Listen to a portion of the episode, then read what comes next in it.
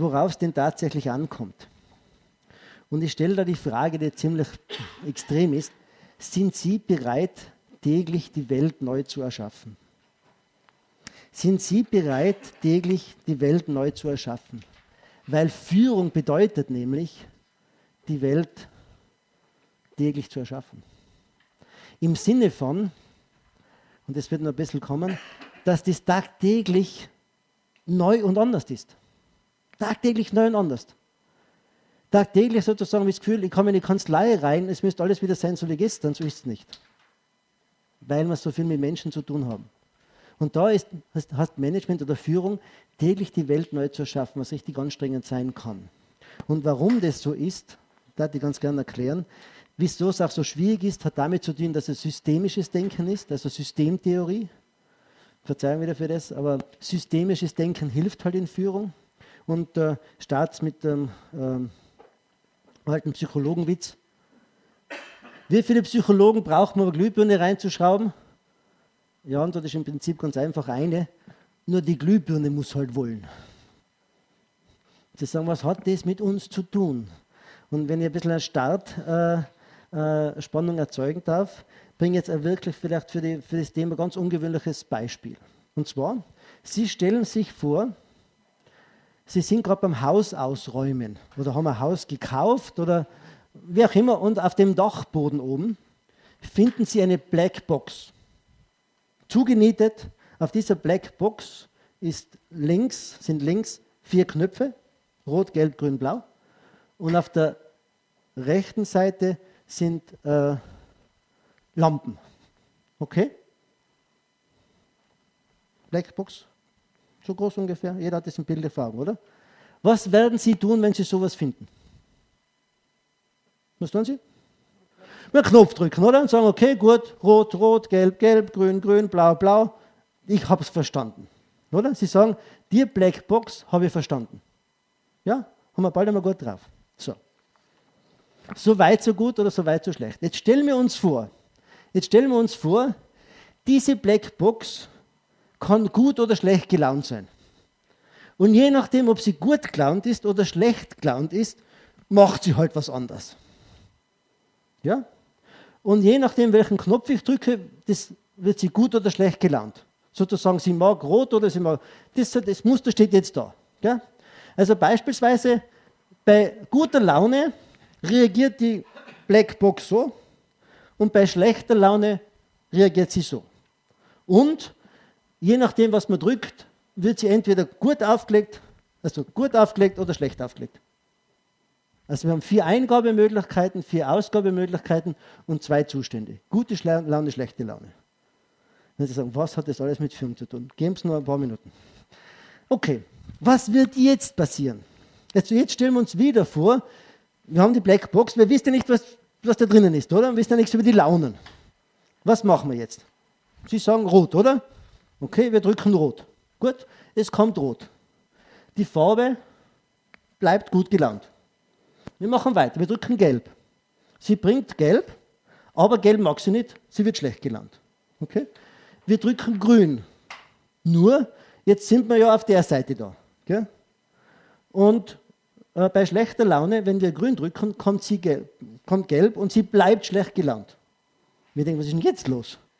Drücken blau und es kommt rot und sie bleibt schlecht gelaunt. Und irgendwann stehen wir vor der Burg und sagen, was ist da los? Für Mathematiker in der Runde, wie viele Möglichkeiten gibt es bei vier Eingabemöglichkeiten, vier Ausgabemöglichkeiten und zwei Zuständen? Für Mathematiker 2 hoch 16. Das sind 65.536 Möglichkeiten. Es gibt vier ein, vier, vier ein, vier aus, also acht Zustände äh, und, und zwar zwei Gefühlslagen, 65.000 Variationen.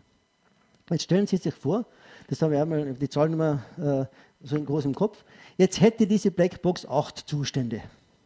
Euphorisch, äh, ganz schlecht gelaunt, traurig, äh, aufgeregt, zornig, also so verschiedene Zustände halt, oder? Acht oder ja, acht verschiedene. Und dann kommen da Zahlen raus, mit 910 hoch 969 Millionen. Also da kommen auf einmal Zustände, also Möglichkeiten raus, die nicht mehr fassbar sind. Und was heißt das für uns? Was heißt das für uns? Und das ist äh, schon ein bisschen harter Stoff.